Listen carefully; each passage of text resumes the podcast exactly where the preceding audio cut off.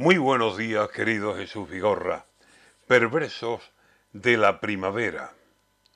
La primavera ha venido como viene cada año, horas abajo o arriba, el 21 de marzo. Las rosas en los rosales, la locura de los patios, los racimos de glicinia en la pérgola, colgando como una vendimia lila, tan olorosa en sus ramos. Y por no olvidar el tópico, el azar del naranjo, que no hay jamín que se eleve a ese olor profundo, plácido, que nos devuelve la vida, ese pajarillo blanco. La primavera, una gloria. Los días se hacen más largos, las luces son más azules, los cielos se ven más altos y los sentidos se abren como un sensual milagro. La fiesta pide sus sitios y es una locura el campo. Y en las ciudades y pueblos fe y tradición, tronos, pasos.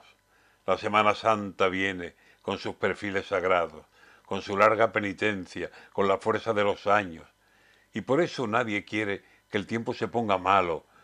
Quiero decir que descargue la lluvia que antes no trajo, porque es natural, desluce tanta ilusión esperando, y también porque son días de mucho dinero. Hablamos del turismo y lo que deja en los negocios del ramo.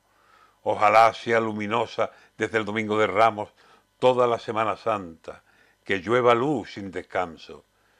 Pero lo que no me explico es que haya gente rezando para que lluvias no vengan con lo que estamos pasando, con la penosa sequía, que dan pena en los pantanos, y está que da pena el aire, y está que da pena el campo.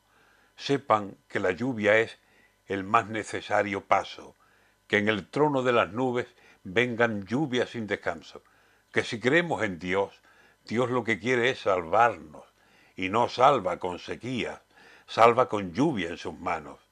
Si está de llover, que llueva, nadie pida lo contrario, que la lluvia en esta hora sería de Dios un milagro.